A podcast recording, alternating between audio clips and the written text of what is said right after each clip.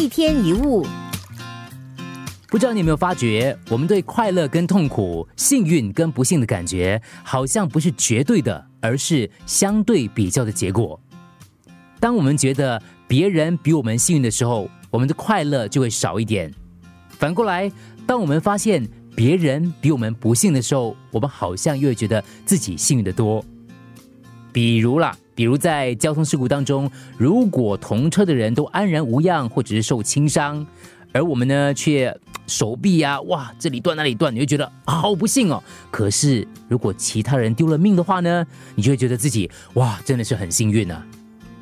当你正在为孩子考试考到全班第一而沾沾自喜，可是后来你知道朋友的孩子得到全校第一，之前的喜悦好像就很容易被冷却下来。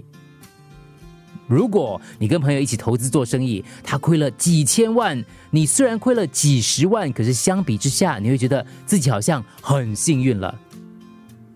十七世纪法国道德哲学家他曾经说过。世界上几乎没有一样事物有它表面看起来那么好或者那么糟。